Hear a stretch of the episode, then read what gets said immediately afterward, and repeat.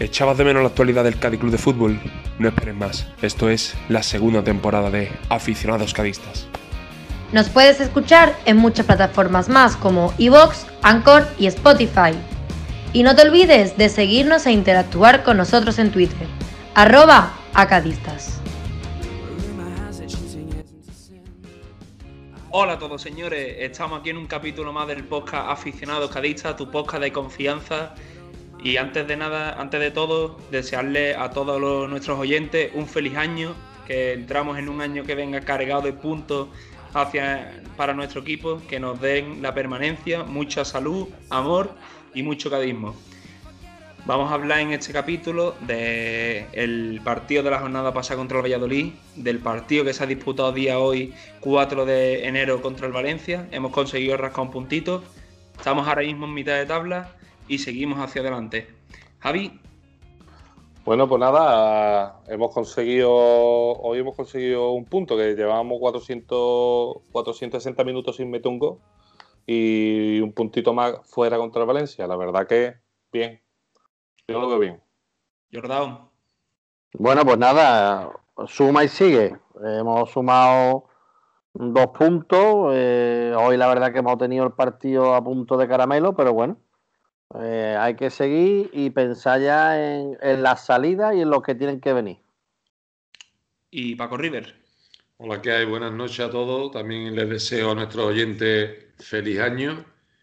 Y bueno, pues yo he visto una recuperación en el equipo desde eh, esos cuatro o cinco partidos en los que perdimos, tres partidos concretamente, y bueno, el empate con el Valladolid fue dejó un sabor agridulce, pero el partido de hoy, el Cádiz ha, jugado de poder a poder contra un Valencia en horas bajas, pero a mí el equipo me ha gustado mucho. Y como bien ha dicho Jordao, a la espera de esos refuerzos que, superen a, a, los que han entrado en la segunda parte, que han aportado muy poco. No es el caso, por supuesto, de Acapo, que ya entraremos en, en cuestión después.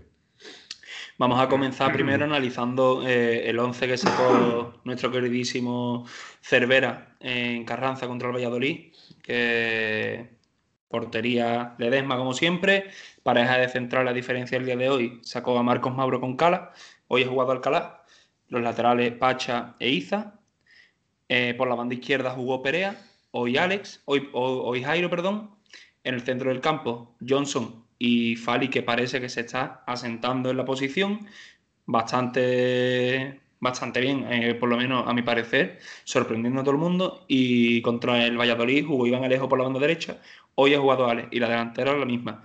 Eh, el partido del Valladolid, un partido muy de Cervera, muy, muy típico a lo que estamos acostumbrados, eh, con pocas oportunidades para ambos equipos, no se destacó por ser un partido de, de muchas oportunidades y otra vez no nos metieron como la portería cero como pieza clave del partido destacada del, del Cádiz. Muy bien, pero como ha empezado eh, la intervención de Javi, el Cádiz tampoco marcó y llevábamos 400 y pico de minutos sin marcar. Y el Valladolid era la primera, el primer partido de toda la temporada que no le metían un gol. Por lo tanto, si, aunque estemos hablando del Valladolid, es muy importante el gol que ha marcado hoy el Cádiz, porque lo que tú no puedes vivir sin goles.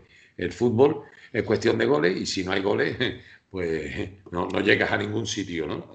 Claro, eh, a, lo que, a lo que yo me quería referir cuando he dicho de cosa positiva, el mantener la portería cero, creo que era bastante importante porque un Getafe nos metió dos goles, un Betty en hora muy baja nos metió un gol y un Celta nos metió cuatro. Ya. Es decir, era, era necesario ya mantener la portería cero Sí. y hoy no se ha podido cumplir y como bien ha dicho eh, Cervera en la rueda de prensa, nos han metido porque han tirado a portería, que han hecho dos tiros, uno desde 25 metros de distancia, que le ha hecho un extraño el balón a, a Cervera, uy, a Cervera, a, a Ledesma, Mm.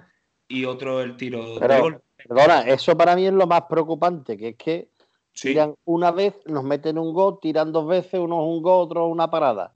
Pero el Eh, Valencia llevaba peligro, ¿eh? Yo, sobre todo, hubo un momento después del gol del Valencia que yo he visto que estaban, no, que estaban muy equipo adelantados, estaban llegando mucho. No con, ese con- no equipo con ha reno- claridad.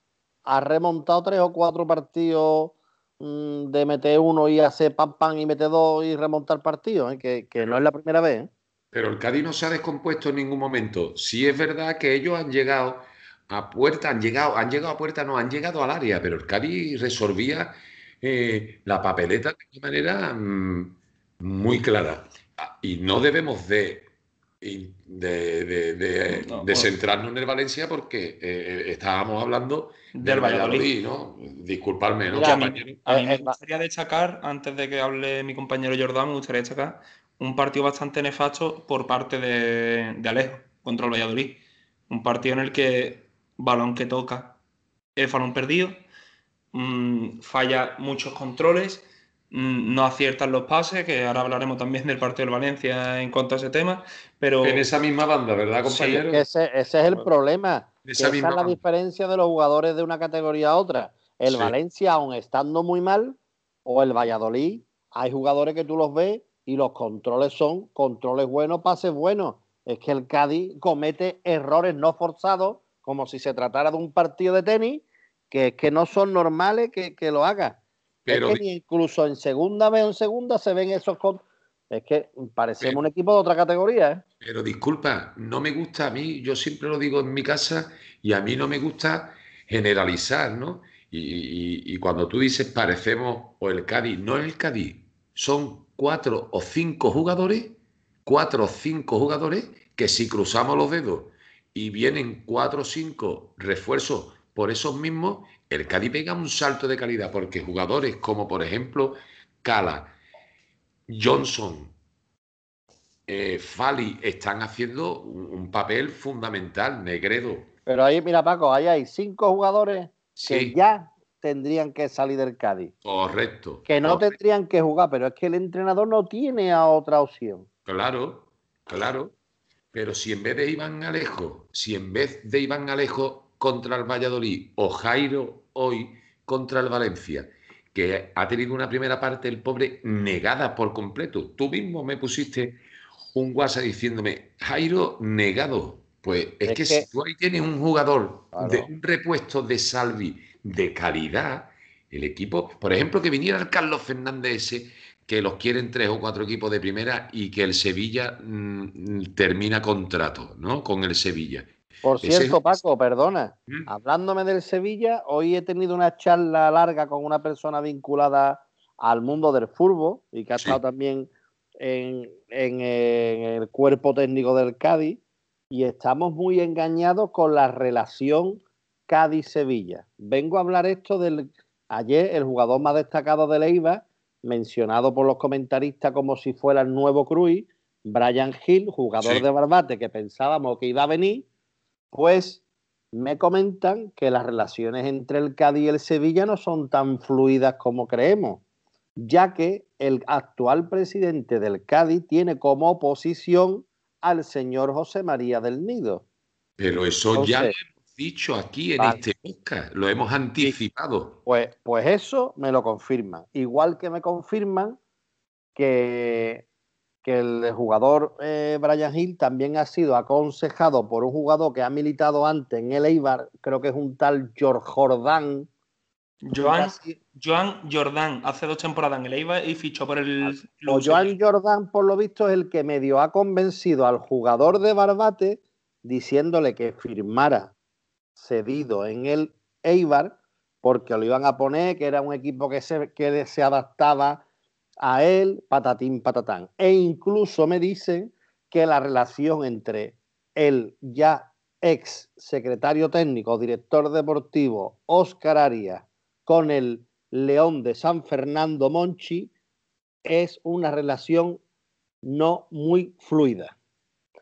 Por eso, y, yo, me lo, yo me lo preguntaba miles de veces. Digo que yo si hay tan buen rollo, si es Sevilla en medio filia del Cádiz, Vizcaíno, este tío que ahora es la revelación de Leibar, ¿cómo que no está aquí? Pues... Pero la clave es lo que tú has dicho. El presidente del Sevilla, Pepe Castro, su principal enemigo deportivo para hacerse con las riendas del club hispalense es José María del Nido, al que Manolo Vizcaíno llevó en su coche a la cárcel cuando fue encarcelado por los motivos que sabemos en el ayuntamiento marbellí. Por lo tanto, forma parte del bando contrario. Por eso. Y ahí lo hemos comentado. No, es que hablando del Valladolid, Paco, perdona, eh, también me viene a la cabeza el jugador este de centro del campo del Valladolid, el Roque Mesa, que también se dijo en algún Que capítulo. también se habló. Ahí está. Que, el señor Roque Mesa tiene de salario a la tem- por temporada 2 millones de euros. ¿Vale? Porque aquí nos creemos que los jugadores vienen así porque vienen. Y si el Cádiz se ha gastado el 50% en las compras que tenía de opciones de haber ascendido, pues es que, dice tú, es que no te queda dinero para nada. No te queda dinero ni para pagar fichas de jugadores cedidos.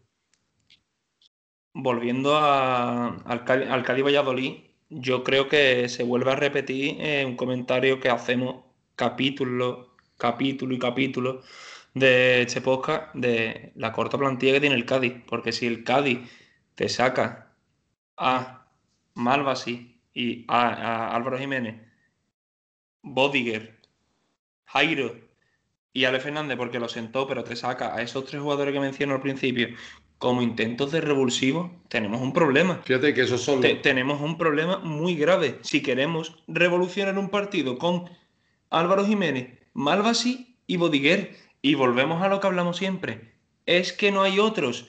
Pero te, eh, os hago a usted una pregunta. ¿Qué pasa con Pombo y Bobby? Dale minutos. No te digo que les meta en el minuto Si no los 50. pone, si no los pone, Si no lo pones claro. es por algo. Pero que, que- Pero, que- mira, que- aquí es Jairo, Bueno, más siempre. trabajador, más trabajador que es Jairo, pero es que está quedando demostrado partido tras partido. es corre- que no. corre es que mucho. no. Pero es que para correr mucho, tú vas ahora mismo al Club Olimpo de Cádiz y coge al que más corre. Le dice que yo venga, vístete y te pone a correr los 90 minutos. ¡Yum! Y para arriba. ha hecho. Jairo, ha hecho Jairo un control con el ha hecho Jairo un control de balón con el pecho eh, a un pase de Fali que ese control lo tienes que controlar el balón y que se te quede el balón en el pie. Pues se le ha ido el balón un metro y medio dos metros y le han quitado el balón es que, es que están descentrados y lo de Ale Fernández lo, lo de Ale- Fernández es Pero preocupante discúlpame, eh, discúlpame. Vamos a centrarnos en el Cádiz Valladolid porque Jairo no sí salió sí eh, en el. No nos liemos. No, eh, Jairo sí sale contra el Valladolid y Ale sale en el descanso. Ale estaba sentado. Ale llevaba dos partidos seguidos siendo suplente. Lo de Ale Fernández es preocupante. Pero ahí Sí. sí tengo yo que, que decir algo. Yo creo que Ale, para ser ver a un jugador clave, tiene toda la confianza del mundo. Y como confía tanto en él, dependiendo de dónde tenga el boquete, lo pone. ¿Qué pasa? Que el jugador al final se descentra porque no tiene claro el rol que hace. Si es de pivote, si es de media punta o si juega en banda. Pero vamos. Independientemente de todo eso, ha bajado el nivel muchísimo. Es que llevamos ya 10. y- O sea, son 19, llevamos 17 partidos, ¿no? Llevamos 17 jornadas. correcto. 17 jornadas esperando que Alex regrese. Y todos confiamos en que Alex tiene calidad, pero, pero, pero, pero, ¿cuándo va a llegar? ¿Cuándo Ta- va a llegar? También me han filtrado una cosa que ya es pasado, pero bueno, que creo que estaba totalmente cerrado con el Betis en el mercado del año pasado. Pero eh, tenía que haber una operación de dos jugadores de salida del Betis para que llegara Alex. No se produjo y ya el Cádiz incluso había cerrado el dinero y la cuantía económica por Alex. O sea que, que no me extraña que ya está sonando tan bien que lo dice Vizcaíno muchas veces, que para que lleguen tienen que salir. O sea, que no te extrañe que a lo mejor Allen fuera cedido, o sea, fuera vendido a cualquier club, sea español o sea de afuera, ¿eh? Pero No, no, por el mismo lo va a querer, ¿no? Seguro que no. Pero sí, vamos a ver, ha dicho Javi Montañ que quién lo va a querer. Pombo hizo aquí tres partidos de gran categoría y lo querían y pagaban cuatro o cinco kilos. ¿Tú crees, ¿Tú crees que de verdad, si por Pombo hubieran pagado 4 o 5 kilos y eso es verdad, no lo hubiera soltado Arcadi?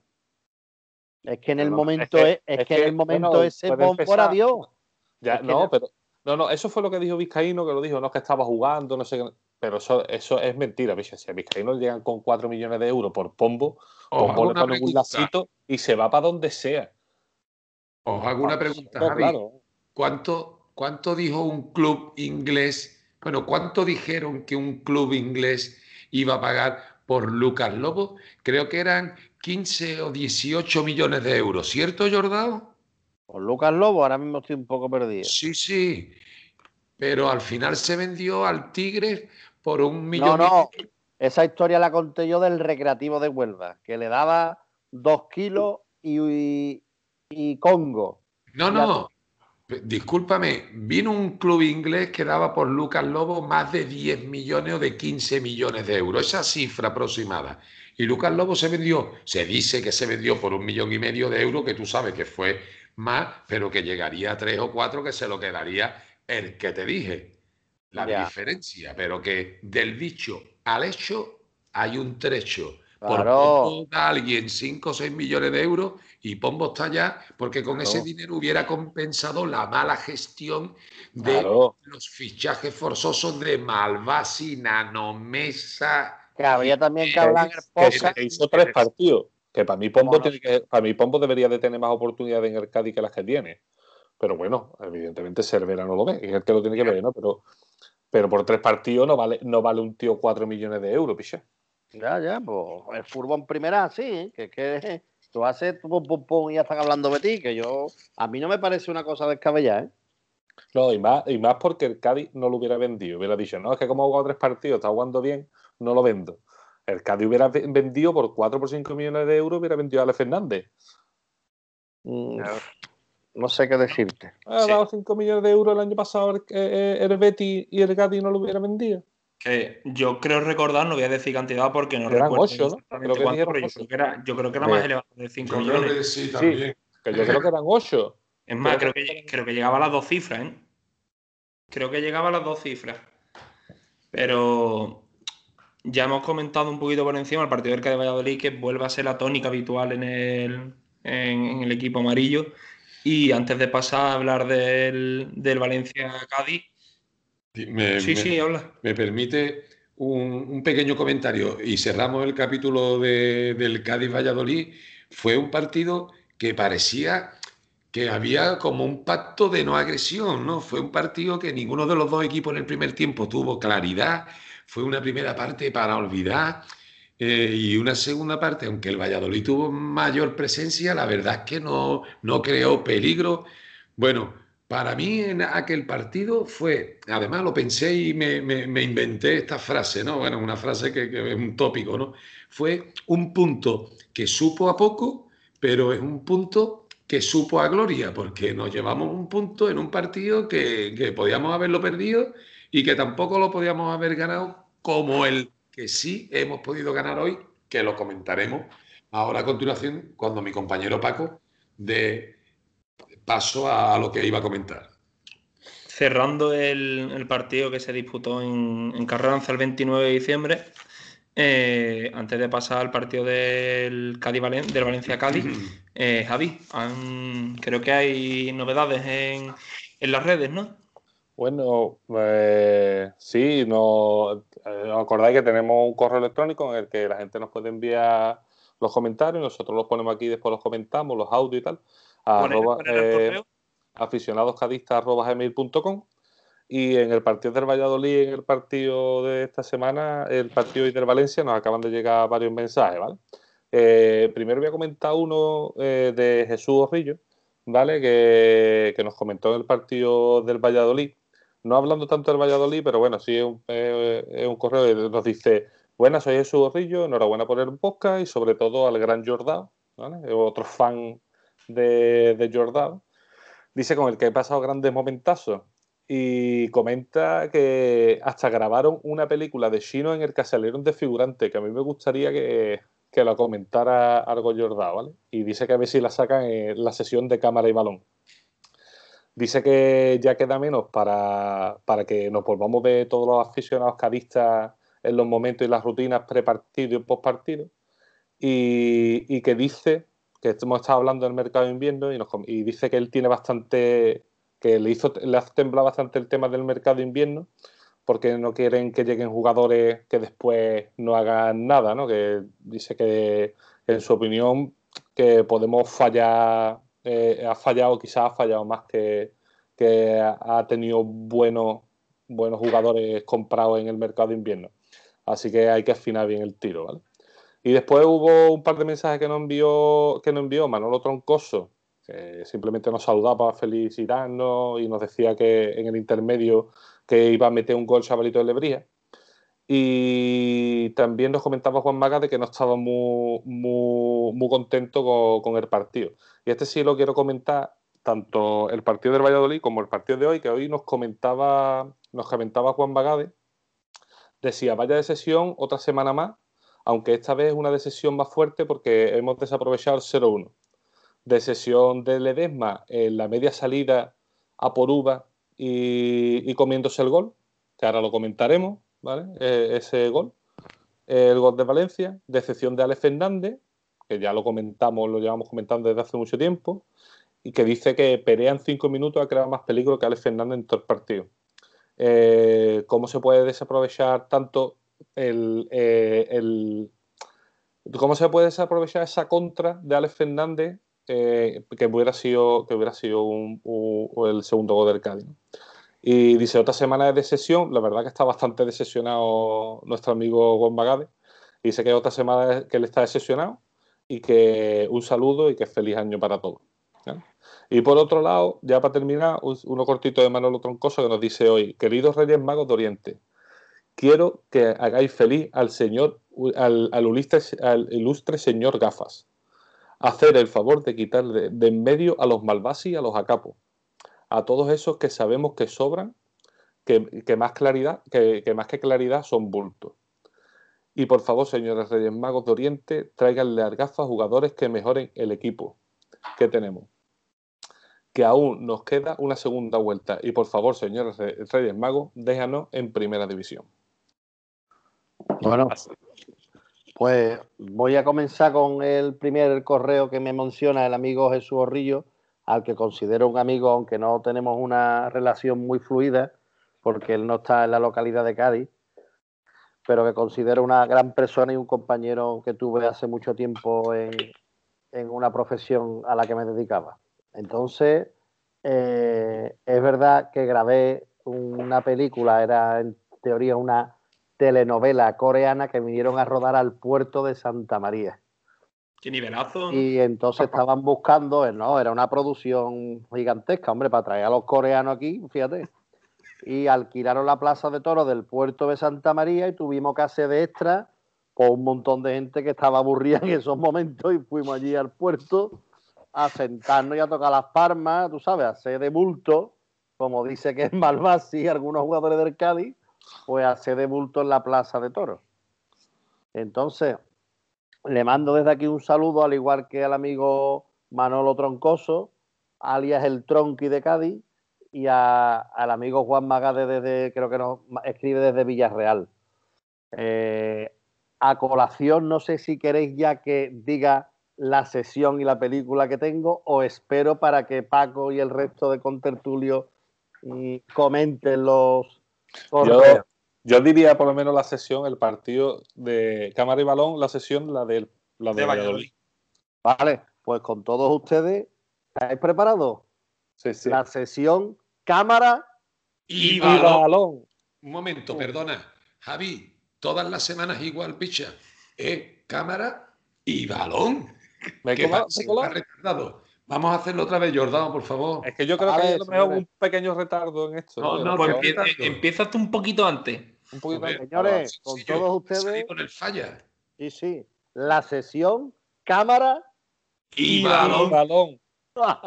¿Vale? ¿Qué va a ir? ¿Qué va? ¿Qué va? Que yo, pero si soy ustedes. ¿eh? Bueno, la película del Valladolid es una película eh, de 1969, cuidado con el año, que se titula La vida sigue igual.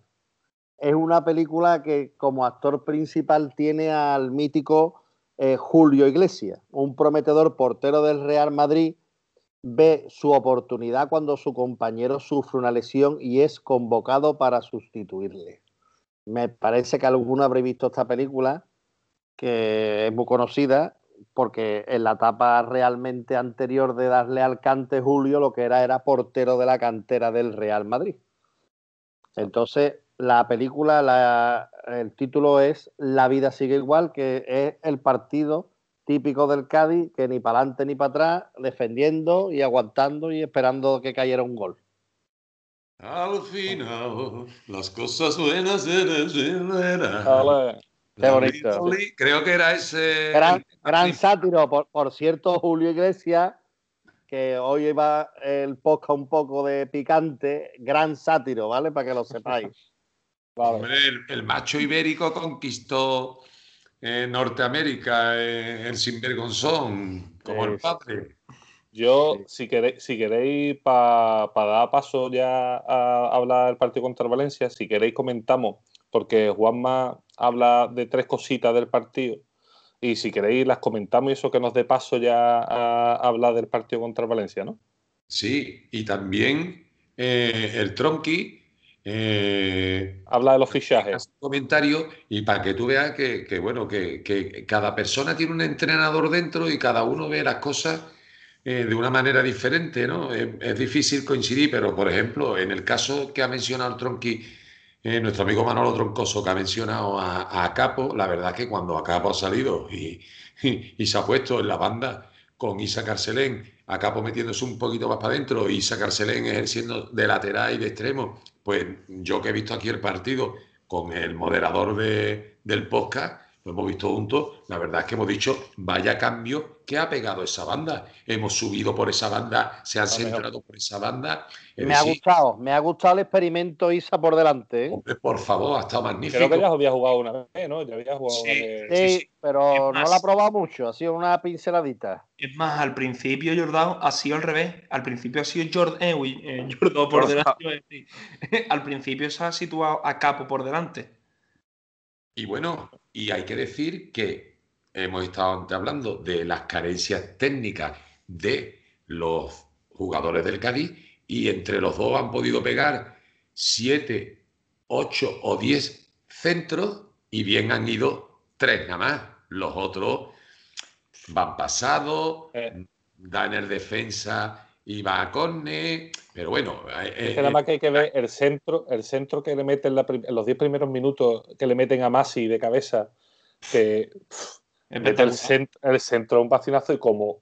Hombre, sabe coger Legredo, Legredo y la pega igual de cabeza. Sí, sí, por supuesto. Pero, pero, es que el, pero el centro no lo da ninguno del Cádiz. Que Cervera ha dicho que, el que al que ha centrado el balón, que por cierto dicen que le dicen una banana de la forma que le da, porque tiene forma de banana, es Gallá, que es el actual lateral de la selección española.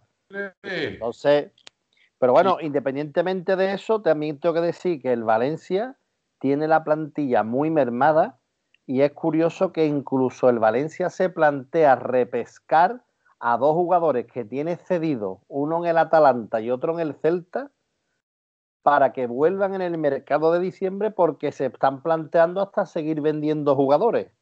Eh, esos jugadores no están teniendo minutos en esos dos equipos. Correcto.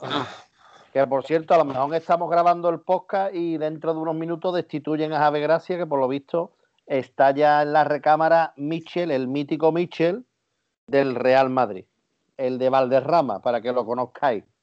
El de me lo merezco, me lo merezco.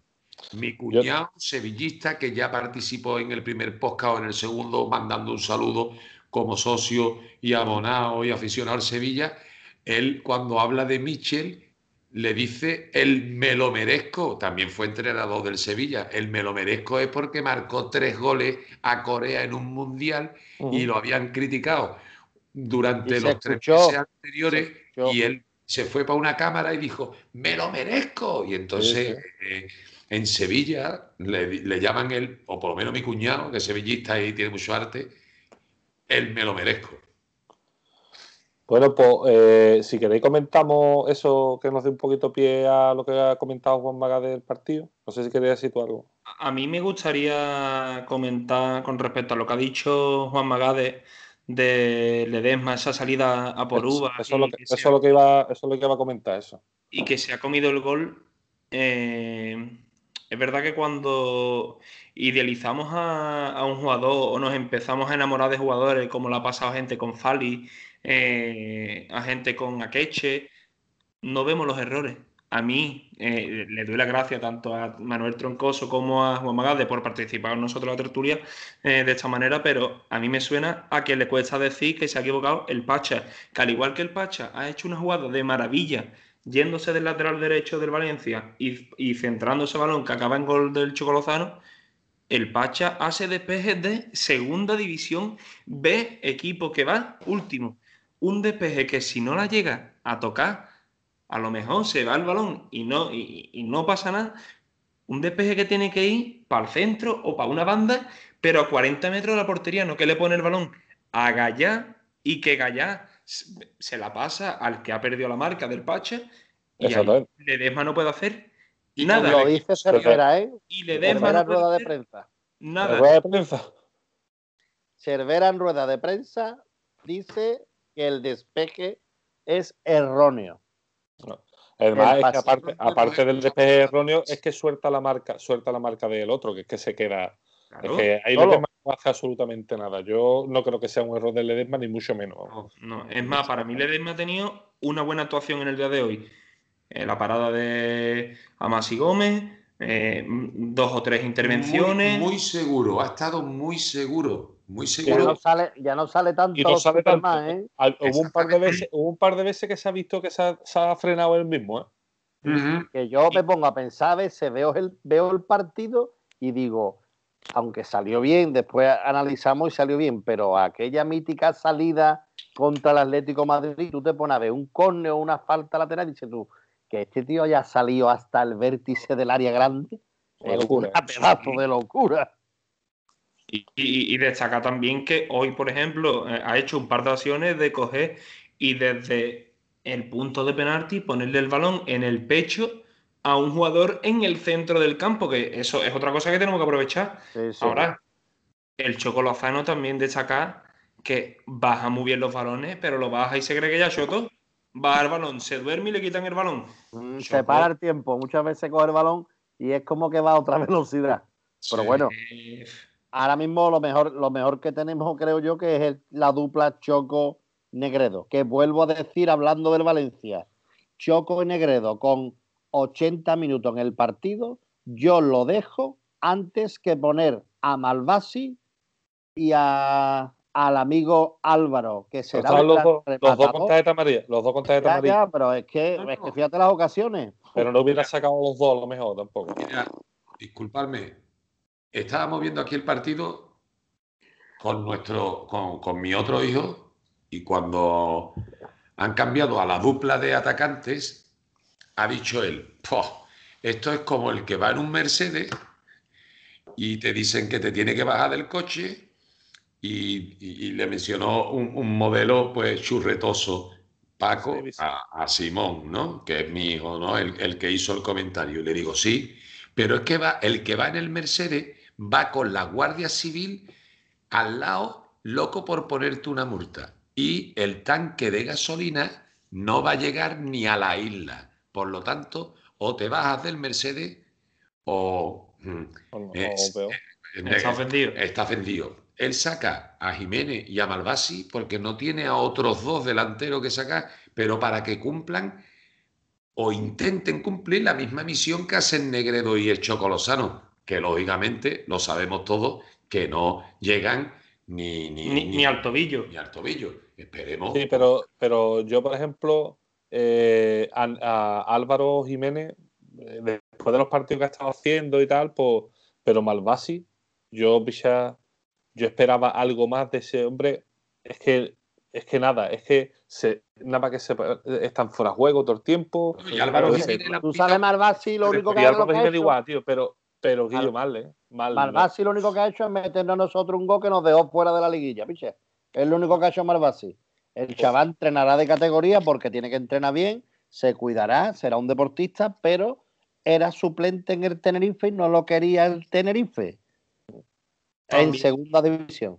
también apuntar que si en el minuto 72, un minuto antes de que quiten a Negredo y al Chocolozano, llega a meter ese gol Chocolozano, Que dan el palo, estaríamos hablando de otra cosa totalmente diferente. por supuesto. No que a los cinco minutos nos meten ellos el gol y dependemos de tres, cuatro contras que tú una tienes que meter por lo menos. No que a la, un balón. la contra de Álvarez, de, de Alex Fernández ha sido de vergüenza.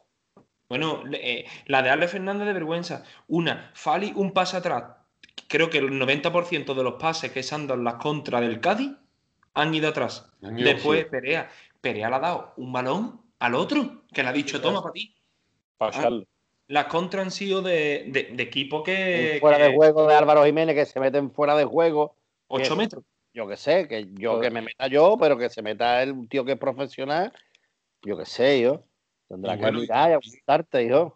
También ha- habéis, co- a- a- creo que ha sido tú, Jordao, el que ha dicho que ahora mismo eh, Álvaro Negredo y el Choco Lozano es lo mejor que tenemos, pero Alcalá ha dado un partido magnífico junto Muy bien, con Lebrijano. Cala, han estado los dos serios y expeditivos. Y Johnson hoy Y se ha Johnson y coronado. Fali. Johnson y Fali. Sí, Que sí. Fali está sorprendiendo mucho en el centro Sí, del campo. pero Johnson, la progresión que lleva Johnson en estos Sí. 17 partidos es brutal. Porque es Yo lo único que le sa- achaco Paco River a Johnson es que no mete la pie. El otro día creo que fue la primera falta en Valladolid. Creo que fue la primera falta que le pitan en contra en 16 partidos. pero lo corta todo, Jordao. Lo Ya, corta. pero no sé, Sí, creo que tiene que tener un poquito más. ese punto de sangre. Eh, Lo veo que hace mucho la sombra, lo que hacía Pero sangre no le falta, porque hay que ver los primeros planos que le sacan, que se le ve mosqueado, que se le ve que anima a los compañeros. sí, sí, es correcto, es correcto. Sangre no, pero esa maldad a la hora de. A mí no lo tiene que mala leche, no tiene mala leche. Pero, pero mira, de, de todos los balones que pasan por el centro del campo, él participa en el 70, en el 80%, y después juega la pelota con criterio siempre, siempre. Eso que le exigimos a muchos jugadores que tiene el Cádiz, que desgraciadamente no echan un balón bien a 20 o 25 metros, Johnson no da ni un mal pase. Es un acierto, igual Yo- que Fali, ¿eh? Fali, Igual a mí me está sorprendiendo mucho Fali en ese, en ese, Fali, en ese Fali. punto, ¿eh? calidad unos pases, es verdad sí. que alguna vez, alguna vez, como el pase queda un poquito más atrás y tal, vale. Pero está dando muy Sí, buenos sí. pases y me ha sorprendido Fali muchísimo. ¿eh? Yo soy sincero, yo eh, el partido contra el Valladolid, cuando veo la alineación y veo que sale Fali de titular de, en el centro del campo, yo como que digo un poco, eh, no veo que esté el tema para hacer experimentos en cuanto a volver a poner a Fali en el centro del campo, pero es que Fali está dando un muy buen nivel en el centro del campo. Estamos hablando de un jugador que corta muchos balones, un jugador que pelea, porque pelea muchísimo, y, y después tiene una visión moviendo juego que está dando unos pases, unos cambios de banda 30, 40 metros, que es que Uno- está acertando mucho. Una de las ocasiones más claras del Cádiz es un pase que hace contra el Valladolid, picadita por encima de la defensa, Sí. que aún lo tengo yo en la cabeza. Álvaro Negredo. Sí. Y- y quiero también destacar, ya que estamos hablando de Johnson y Fali, el gol del Choco Lozano empieza por una recuperación de Fali que se la toca de cabeza a Johnson. Johnson la controla, se la devuelve a Fali. Fali hace un amago de abrir la banda y cambia la otra. Y ya ahí entra el Pacha. Es decir, que hemos encontrado como una, una dupla bastante buena en el centro del campo. Pero, al igual que en el centro del campo estamos bastante bien, Alcalá no está mostrando esta regularidad de partidos buenos siempre. No me acuerdo qué partido fue, no sé si era contra el. contra un equipo de. Pero fue- los jugadores necesitan minutos. Los Claro, jugadores sí, sí, sí. necesitan minutos. Pero porque que son hoy- muchos cambios en la defensa. Bueno, pero hoy ha, hoy ha tenido tres o cuatro intervenciones de meter el pie. Magnífico. de Muy bien, magnífica, muy bien. Sí. Magnífica. Y otra Yo me cosa, alegro por el chaval. otra cosa importante, y con esto termino, en el capítulo, termino yo desde luego, no obvia, de Johnson y Fali, es que no han visto ninguna tarjeta. Y eso es fundamental en la posición en la que juegan, porque una tarjeta te merma en... Y, Y Fali, no ha y- visto y tarjeta. Fali está percibiendo, Está apercibido, pero apercibido lleva ya dos o tres o cuatro jornadas. Mm. Creo yo, eh, creo recordar que eso Bueno. es importantísimo. Sí, creo, creo que contra el Valladolid le echaron amarilla. Creo recordar. Ahora, ahora vamos a ver, porque José María está ahí para entrar. Que hoy no ha jugado los últimos minutos porque entre una cosa y otra le iba a meter dos o tres minutos. tal. Eh, supongo que jugará el partido de Copa del Rey. Eh, José Mari jugará y veremos para que vaya cogiendo un poquito de, aunque no juegue todo el partido, juegue a lo mejor media parte o algo, yo qué sé. A mover a quién pone. Porque Yo si creo quita que. Fal- si quita Fal y pone a José Mari, que sería lo más normal, O incluso Garrido. quizá lo puede, lo puede poner, lo puede poner atrás y quitar Calá ¿no? y volver Incluso, Fali. incluso Garrido, Javi. Mete ahí a Garrido y a José Mari. Bueno, no, Garrido, Fali. Garrido, Garrido, no. perdona que os diga, Garrido no está ahora mismo, ¿eh? No, no, eh, yo creo que Garrido va a jugar el partido de Copa del Rey, pero yo hablaba más del partido del Alavés, ¿no? Que José Mari jugará el partido de, de Copa del Rey para empezar ya con Claro, claro, estaba- yo me estaba refiriendo al partido de Copa. El- eh, pero yo digo el partido del Alavés. A ver quién pone tú, porque si ya metes a José Mari, que quizá a lo mejor no juegue Pero, el domingo. Ahí tenemos un problema en el partido de Copa, ¿eh? que parece una tontería. Si Alejo se va ahí y no lo quieren poner y exponer para que se lesione. Si Nano Mesa dice Cervera que no cuenta con él o que hoy no ha ido convocado por un régimen disciplinario que se habla de sobrepeso. Si Pombo lo quiere largar, si hay una serie de jugadores que Augusto puede que vuelva a Argentina, al final que va a poner a los titulares otra vez, Pues te llevas ¿Sabes? al B. No pongo ni un titular, te pongo a David Gil, Márvaro, Marcos Mauro, con Saturday y Eri- Erimuya, eh, pongo por la banda derecha a Capo y te meto en el centro del campo a Osemari, a Garrido si está bien. No pongo ni un titular, no. Es Ay, que Garrido, Garrido, bueno. aprovechando que tenemos los dos últimos partidos de esta primera vuelta en casa, a la vez y Levante, dos partidos que ya no voy a decir de ganar los dos, pero ganando un partido nos pondríamos con 23 puntos. Lo que, habíamos, Ahí. lo que hubiéramos firmado en agosto. Hombre, por favor, Pero es que, es que- firmado- es que en agosto hubiéramos firmado también 16, 17. Eh, No, no, es que yo en el primer capítulo dije que el Cádiz llegaba a la sexta jornada y no había asomado un punto. Claro. Que lo dije yo. Pero bueno, que, pues eh, antes de. Yo creo que antes de pasar a hablar de esto, de este partido de Copa contra el Pontevedra y, y de esto, hablar un poquito por encima de estos dos partidos para terminar ya la primera vuelta, creo que podíamos dar paso a la segunda. A la segunda película de esta sesión de cámara y balón, ¿no, Jordán? bueno, pues vamos a comenzar con la segunda eh, intervención de la sesión cámara. Y balón. Pero se nota que le ¿Ahora pasa. que lo he dicho yo, coño? ¿qué? No, es que se Va- acopla. vamos, a repetirlo, sistema. vamos a repetirlo que había un problema Es que- técnico. no, yo, creo, yo creo que se ha acoplado a. No, no, va- vamos a repetirlo que había un problema técnico. Repite, Jordán. Eh, vamos a ver, vamos a comenzar con la segunda, la segunda entrega de la sesión cámara. Y Y balón. balón. Que va, eh.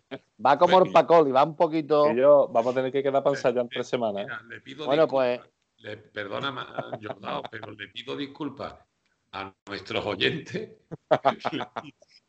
le, pido, disculpas a nuestros oyentes porque estamos remodelando nuestro estudio de grabación y por eso el sonido eh, viene retardado en el caso de Javi Montaigne, que no se encuentra con nosotros aquí en casa.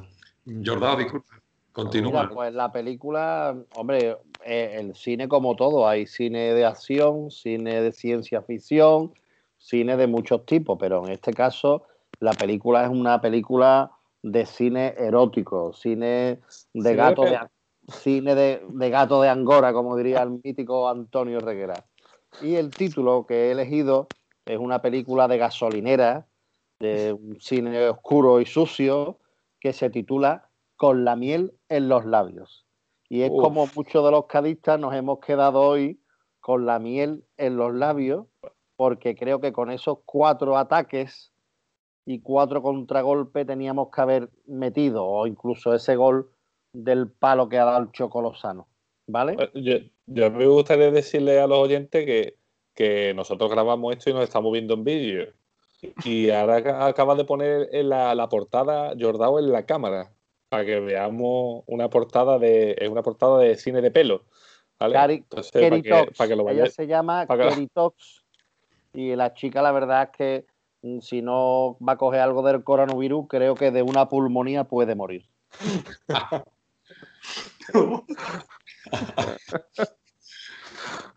bueno, yo iba a contar algo serio, pero la verdad es que me da hasta, hasta palo ya hasta palo, porque antes de empezar a grabar el, el podcast hemos estado comentando una serie de anécdotas de que han sucedido en el estadio, ¿no? en nuestro feudo y, bueno, pues deberíamos en algún capítulo comentarlas, ¿no? Porque Javi Montaña ha contado ante una, yo recuerdo otra también que hemos...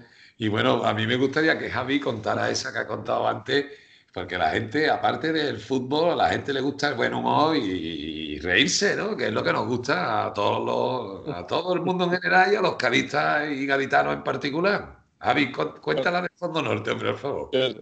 ¿Os acordáis en Fondo Norte que había, que había antiguamente había una o una red, ¿no? Una red para poder, poder estar viendo el partido y un partido del Cádiz que le estaba, el Cádiz estaba perdiendo 4-0 en segunda vez, en los 90. El Cádiz perdiendo, perdiendo 4-0, ya la gente ya yéndose en el minuto 89, 85, ya la gente quitándose en medio y nos quedamos allí, ya había poca gente, nos quedamos el grupito de nosotros que estábamos en la parte de arriba, fondo norte, y había un hombre con los brazos cruzados de pie mirando el partido con una cara de un poquito más para de, de mosqueo, ¿no? Y de hecho que, que coger el Cádiz y boom, tira para adelante, pum, pega un pepinazo y el balón entra por el, un boquetito que había en la red, el único boquete posiblemente que había en la red. Y pasa ese hombre con los brazos cruzados, cruzado, mirando para Como nos escuche. No se esperaba, no se esperaba que le iba a pegar un pepinazo en la cara era imposible, ¿sabes? O sea, no pasaban los balones nunca para Fondo Norte. Y pasó por el boquete y el tío mirando y le pegó un bimbazo en la cara.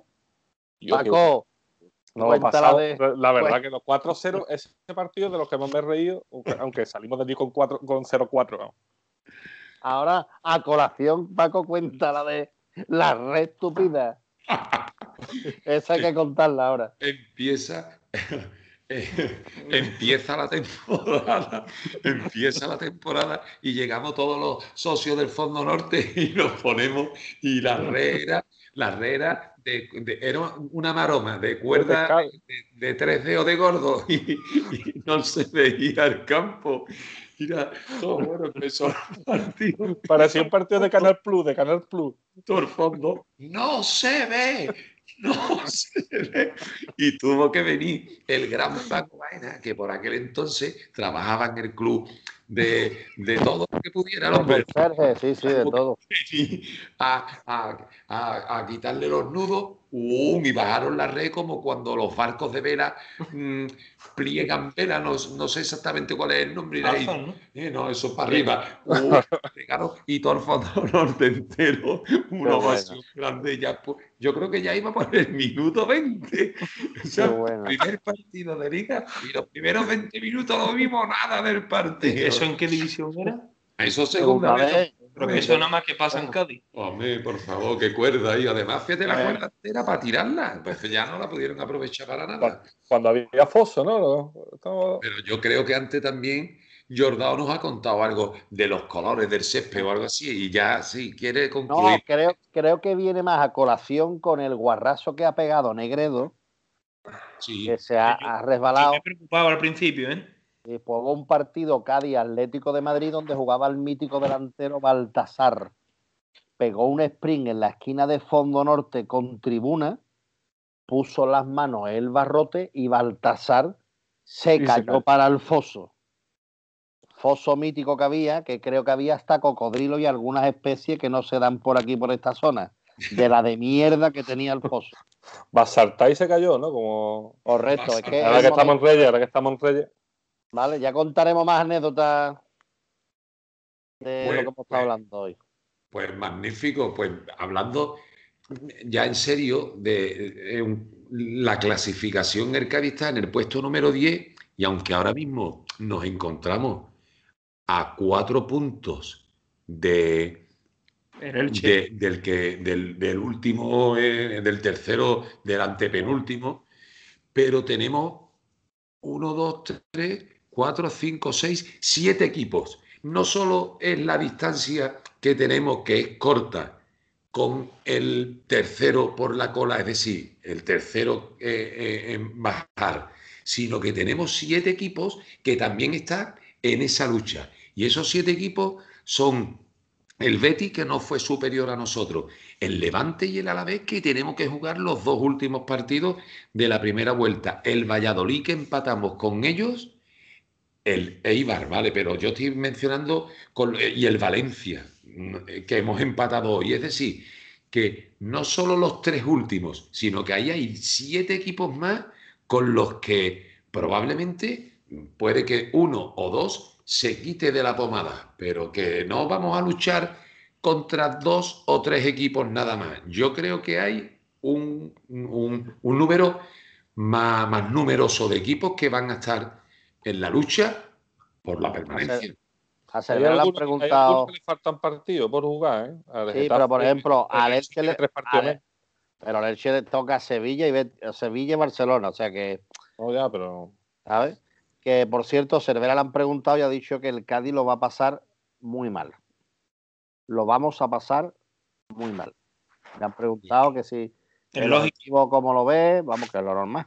Pero estoy seguro, normal. estoy seguro de que él, en su fuero interno, va contento del partido que ha dado el Cádiz. Y eso lo dice para que. Ah, pero que el Cádiz ahora mismo, ahora mismo, Paco, el Cádiz ahora mismo ha hecho los deberes en la primera vuelta. Aprobado. 20 puntos, faltan dos. Bien. La segunda vuelta, ¿qué pasa? Que los que conocemos las idiosincrasias del equipo sabemos que las segundas vueltas son peores. Sí, pero si tú traes cinco refuerzos de garantía, de categoría, que es lo que está pidiendo Álvaro Es complicado que traigas cinco. pasado? Que va, que va. Yo creo que ni dos. Yo, yo sí trae dos. Dos, tres. Dos. Pero volvemos a lo mismo. Jugadores que suenan. Suena un tal sobrino que ha jugado cinco minutos con el Valencia hoy. Ese jugador es que no ha jugado partido con el Valencia. Ese jugador llega aquí ahora. Pero aquí, ¿qué jugador va a venir? ¿Un jugador que no haya jugado un equipo de primera? de por encima del Cádiz, que va a venir a Leñá que vino del, al Betis el año pasado y no hizo nada.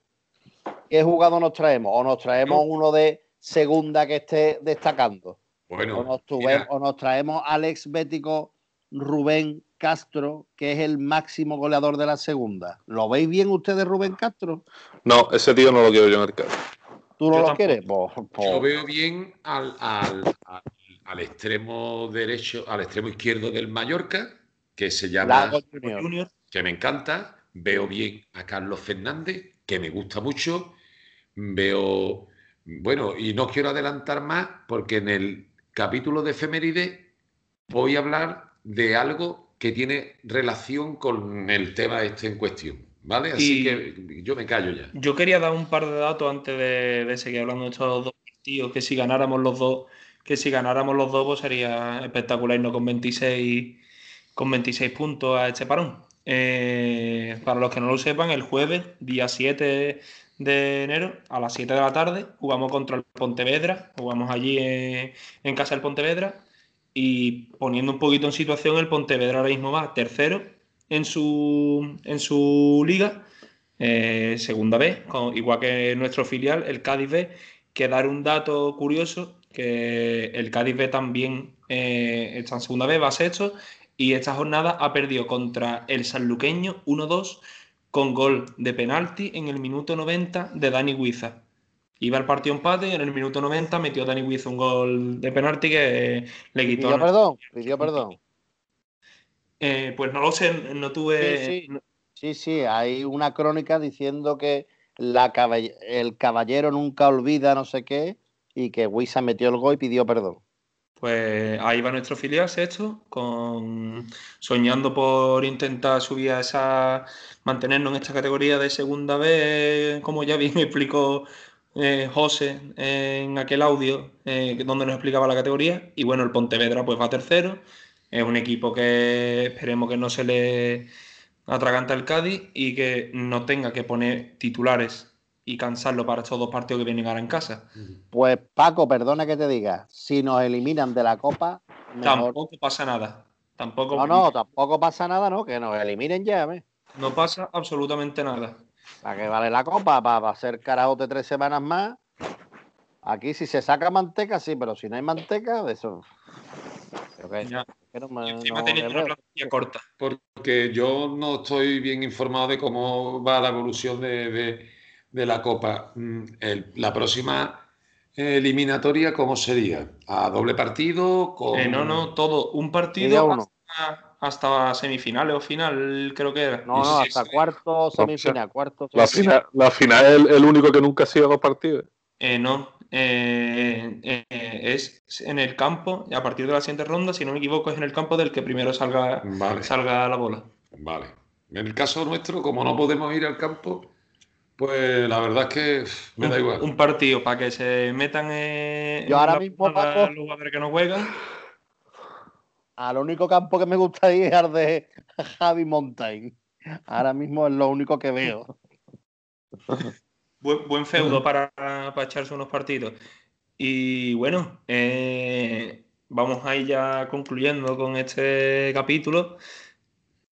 Nadie acertó la porra, pero el único que dijo que el Valladolid, que recuerdo que era la última porra que hicimos, el único que dijo que íbamos a empatar fue Jordao, que dijo 1-1. Eh, así que bueno, empieza tú con la porra para el partido de, del Cádiz contra el Levante. A la vez, ¿no? Eso, perdón, a la vez. El día 10, a las 4 y cuarto. Es uno de los únicos sitios donde he ido yo a ver un partido fuera de Carranza. Madrid, Betis y, en Mendizorrosa, un empate del Cádiz en segunda división. Eh, vamos a ver. Cádiz a la vez. 1-0. Joder, dice el 1-0. Por cierto, el, entrenador, el entrenador del Alavés, ¿quién es, por favor? El entrenador del Alavés, eh, pues mira, te lo digo ahora mismo. Y el entrenador del Alavés se llama Pablo Machín el que estaba en el Girona y después... Es el que tenía en la cabeza. no, me cae, no me cae nada de bien y Álvaro Cervera le ganó allí un partido en Girona de una forma brutal cuando él estaba en el Girona. Hace un partido que se jugó el sábado por la tarde y le pegó un repaso grande de Cervera al Girona, que llevaba sin perder un partido allí no sé cuántos meses y le pues, ah, e, e, en este punto eh, discrepo contigo porque a mí Pablo Machín es un entrenador que siempre me ha gustado. No, no, que a mí es que me cae mal, que me cae mal, que no lo puedo ver sin haber hablado nunca con él. Ya, ya, por eso he dicho que discrepo, porque a mí me cae, me cae bien y siempre me ha gustado su forma de, de pues dirigir. Pues yo no entiendo cómo te cae bien, no lo entiendo porque si no he hablado con él, sí, sí. me cae mal sin. ¿Cómo que no? Si él compra las bufandas en la misma tienda que Pablo Machín. La, tienda se llama Dos Gardenias para ti. Aquí es donde compramos nosotros las bufandas. Es un listo, el machín ese es un listo, no me gusta nada. Bueno, Jordán, ¿te atreves con goleador? ¿Goleador? Claro, ¿eh? Va a meter. Barbasi. Negredo, de tacón. Vale. Malvasi. Ahora, no, Malvasi no. no ya, ya, ya. He dicho Negredo de tacón. Malvasi, de Javi Mountain. Eh, Paco, ¿tú qué, qué opinas? 2-1. Doblete de Cala. con Cala, picha. con los muertos de Cala, ¿eh? Javi. Este va a ser fácil, más va a ser tranquilo. Vamos, vamos a meter al principio y después al principio de la primera y al principio de la segunda parte. Vamos a meter 2-0. ¿Vale? Va a meter, Somos, sois va va a meter Fali, va a meter Fali de, de corne directo y, a, y Alex Fernández. Y nos va a dar un repasito a nosotros, a decir. Por que Alex Fernández, que por cierto ha tenido una picha hoy. Ha tenido dos. Bueno, tenido dos que se la, se la, una portería. La primera, la primera, yo decía, picha, lo mete. Se la ha ido para arriba. Joder, tío. es que va a meter, va a meter. Tuvo tiempo de pararla, de pensar la jugada. El Cari ha tenido hoy una posibilidad enorme de vencer en, el, en Mestalla, porque es que dejaran, dejaban unos huecos en la defensa, en, las bandas impresionantes. La dos que tuvo Alex Fernández es para pa, cogerlo y, y, matarlo, porque es que estamos en primera división y los cuatro o cinco contraataques del segundo tiempo es que te quedas con un sabor agridulce porque te llevas un punto, pero te podía llevar, haber llevado los tres. te quedas con la miel en los labios. Una falla montada en el autobús te podrías haber traído perfectamente. Te quedas con la miel en los labios, Paco. Correcto, película del, del 69. del 69 quiero decir el año, ¿eh? por favor. Y bueno, voy a acabar yo y yo voy a decir un 3-0. Bueno, vamos a, vamos a resucitar con esta victoria. Y los goles van a ser de Ale, de penalti, primer penalti que nos piten en la categoría, que todavía no nos han pitado ninguno y, y, ha habido ocasiones. Fali y Negredo. Nadie dice un goda de Cañete, ¿eh? nada. Si es que no lo ponen como lo voy a decir. No, porque creo que creo que cogería una tendinitis porque mañana tiene que tirar caramelo y puede coger una tendinitis en el hombro de lanzar la cabalgata de, la, de Loreto, de Loreto. ¿A qué hora nos vamos a ver allí? En la cabalgata de Loreto a las 6 él empieza a tirar caramelo. Hay que llegar un poquito antes porque ya a las 6 5 no hay caramelo.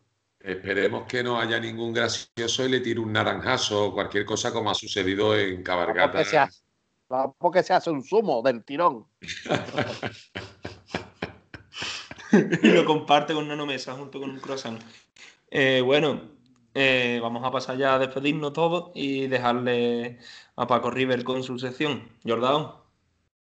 Pues nada, yo antes no he felicitado a nadie y decirle a la gente que le deseamos a todos los cadistas un feliz año y esperemos que podamos volver al estadio aunque sean los dos últimos partidos de esta temporada. Yo lo tengo complicado como meta en la cartilla porque soy eh, tengo alergia y creo que ni me la puedo poner con que tendré que hacer algo o falsificar como se falsificaba antiguamente los carnés y los libros de familia para jugar las ligas de colegio. La liga en marcha, la liga en marcha. Correcto. Javi. Bueno, pues nada, que feliz año a todo el mundo y que nada, yo creo que vamos a terminar la primera vuelta con 23 puntos. Y nada, yo felicitarle también el año a todo el mundo. Me ha gustado mucho grabar el capítulo de hoy, me reído mucho y creo que le vamos a alegrar más de una noche después de este empatito. Así que nada, espero que en el próximo capítulo podamos disfrutar de una victoria contra la vez y seguir sumando hacia el objetivo. Y, perdona, ya, ya, el partido que grabemos será eh, en el Alavés, ¿no? Después del Alavés, ¿no? Correcto. El dominguito. Vale, vale. Aquí es que ha habido este parón por las Navidades y por la remodelación del estudio de grabación. Que, que nos disculpen nuestros oyentes, pero ha habido algunos miembros que han estado de viaje, otros han estado ocupados con, con unos asuntos particulares muy importantes, pero a partir de, de este nuevo comienzo de año grabaremos podcast, partido, podcast por partido. Y bueno, yo discrepo con lo que ha dicho Javi porque creo que en vez de 23 puntos vamos a terminar con 24 puntos. Porque quedan dos partidos y creo que vamos a ganar un partido y el otro lo vamos a empatar y sería fabuloso, ¿no?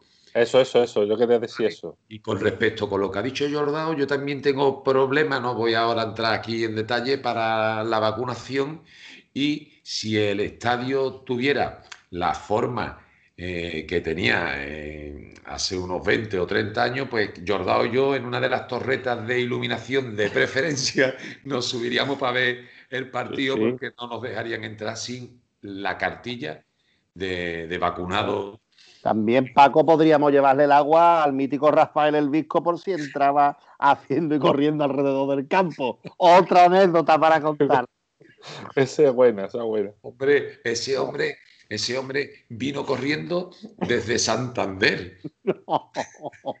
y, su, entrada triunfal era en el partido del Cádiz, en el trofeo Carranza, en el descanso. Y, llegaba siempre a la hora, ¿eh? Y cogía desde Santander, decía, tengo que salir ya, tengo que salir ya para llegar en la zona franca darle vuelta a Navalips, a Navalipsa, ¿no? Lo de las hélices de los barcos, allí lo ponían hasta que le decían Rafael, para adentro. Y Rafael entraba en el estadio, Paco, es que tú esto no lo has vivido, pero nosotros tres sí lo hemos visto. Rafael entraba en el estadio por, por una de las puertas del fondo sur y ahora el estadio entero una ovación y ahora Rafael pegaba una vuelta normal y otra a sprint y ya la ni gente, Jesse Owen, ni Jesse Owen. la gente como si estuviéramos presenciando los 3.000 metros en las Olimpiadas de Múnich. Y yo, pues eso, De hecho, no hay vídeos. Es que no, No, la- en aquella época, aquella época los móviles y eso estaba y los de. Canal Sur no nos podían ver y los de Telesur tampoco. En ese momento todo el mundo, fuera Telesur, fuera Telesur. No lo grababa Rafael. El último día que gritamos, no se ve. Fuera Telesur. Exactamente, exactamente. Bueno, pues mira, eh, en el capítulo de efeméride voy a intentar, como siempre, ser breve, aunque me cuesta mucho trabajo, pero no podemos olvidar que el entrenador actual del Valencia, ah, mira, nos está enseñando una foto de Rafael, Rafael, llamado cariñosamente Rafael el Visco, que, que era un, Queda claro en la foto. era una persona, deportista nato, un deportista Sigue nato. vivo, ¿eh, Rafael? ¿Eh? Que sigue vivo. Sí, hombre, Rafael no se ha comprado un chaquetón en su vida, va en mangas cortas, siempre como el mítico y, Juan Sinfrío. Juan Sinfrío, buenísima persona, cadista de los buenos. Ese de, para mí eh, eh, forma parte, con los cuatro que estamos aquí presentes y conmigo, de los 10 mejores cadistas que conozco yo. Bueno, pues eh, no podemos olvidar que el entrenador del Valencia, de actual, el, el actual entrenador del Valencia, Javi Gracia, debutó como entrenador a nivel profesional en el Cádiz Club de Fútbol ¿eh? en la temporada 2008-2009 y lo ascendió a segunda división. Por lo tanto, para los que no, para los que sean más jóvenes o para los que no lo recuerden, Javi Gracia forma parte de la historia del Cádiz Club de Fútbol. Aquella liguilla jugamos contra, quedamos primero de grupo y jugamos contra el Real Unión de Irún. Aquí ganamos 1-0, gol del mítico Mariano Toelli, uno de esos jugadores que fichamos con treinta y tantos años, como Huiza, como Oli y alguno más, y que nos dio gloria, Mariano Toelli. Y allí quedamos 0-0 en el partido de vuelta, que tengo amigos que estuvieron en aquel partido, como el gran Marco, Marcos de la Barraca La Abuelita Cadista, enfrente de Fondo Norte, que desde aquí le mando un abrazo muy fuerte y feliz año y ojalá empecemos ahí al estadio y la gente se jarte de comprar en la barraca y recuperar pues este tiempo que, que lógicamente han perdido, ¿no? Hoy ha, estado, hoy ha estado el Kichi allí, Paco. Ha ido a comprarle el Kichi. Sí, lo he leído, lo he leído, sí, sí, lo he leído. Ha ido el Quiche a comprar lo- los caramelos y las chuches de, de Navidad para su familia, ¿no? Eh, un detalle que le honra, ¿no?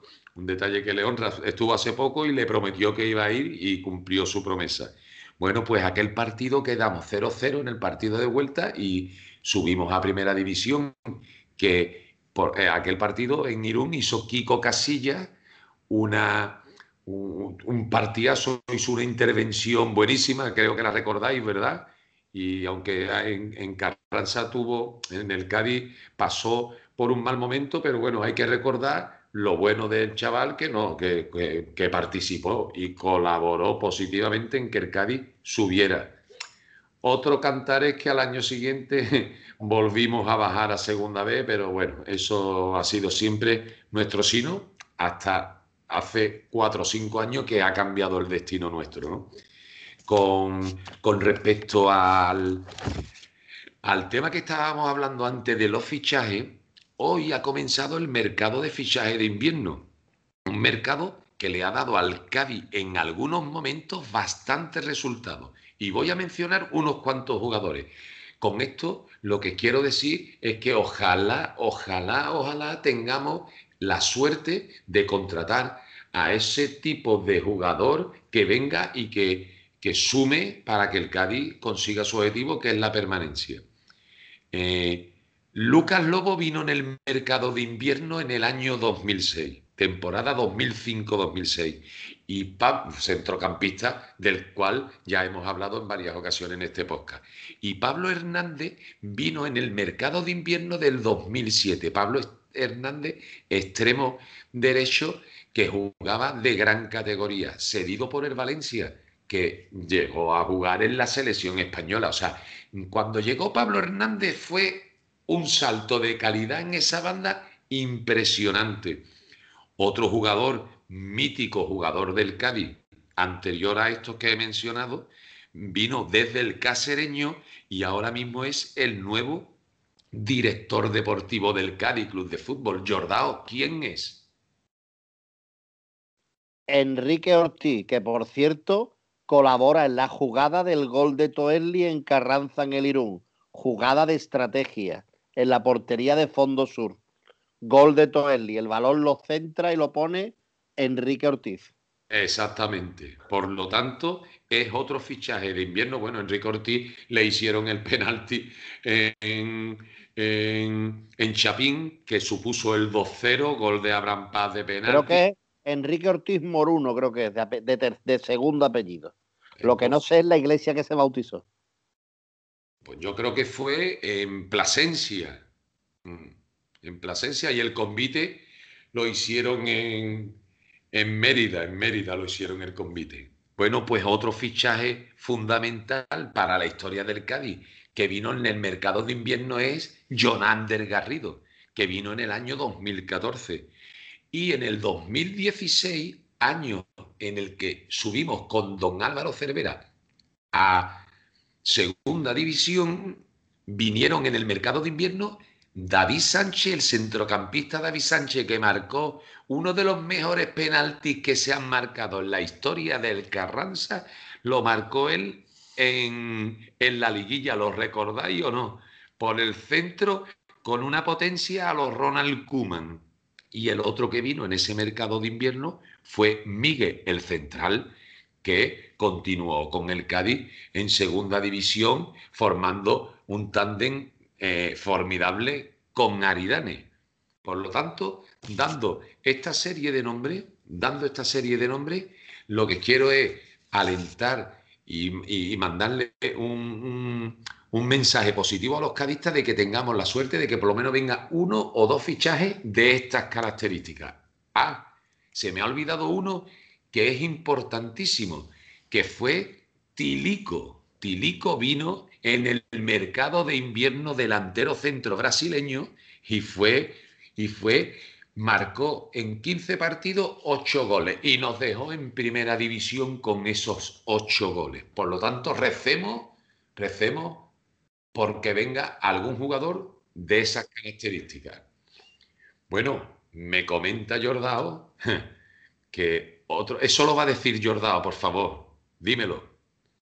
¿Quién vino Oscar Alberto del Ticia, que vino de la Fiorentina con una lesión del cruzado a recuperarse. Llevaba seis meses sin jugar. De hecho, se le cae el pelo porque le dicen que no puede volver a jugar al fútbol, entra en depresión y pierde el pelo.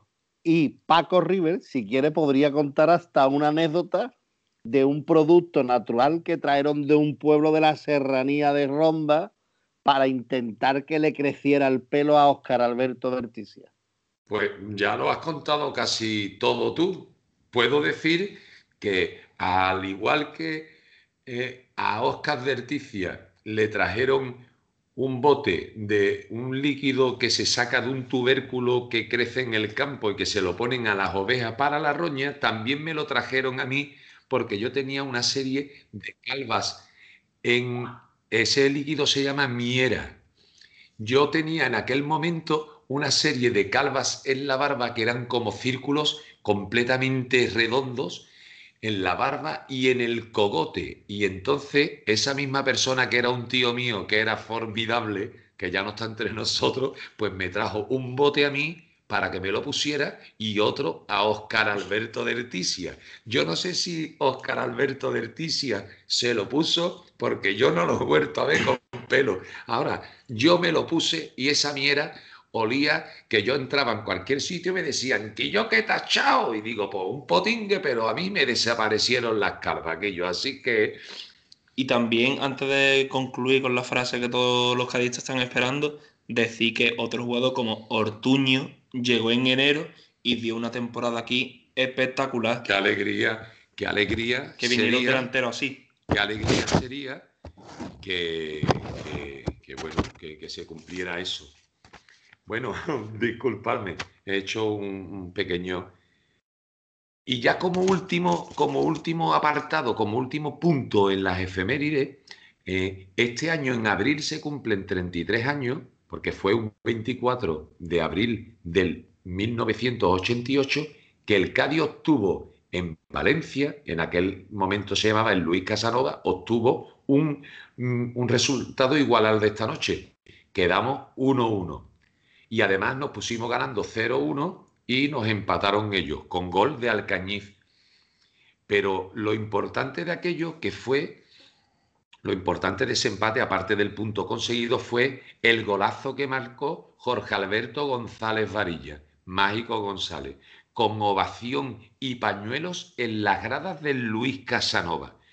Ese gol junto al de los tres goles, ese gol junto a uno de los que le marcó al Santander y otro que le marcó al Barcelona, puede que sean, estén entre los tres mejores goles que ha marcado el astro salvadoreño. Eh, aquel Cádiz bueno, aquel Cádiz estaba entrenado por, por Víctor Espárrago, que consiguió la mejor clasificación del Cádiz en primera división, que quedamos en decimosegunda posición. Era la temporada 87-88. El gol se lo marcó a Semper una vaselina después de pasarse a tres o cuatro jugadores.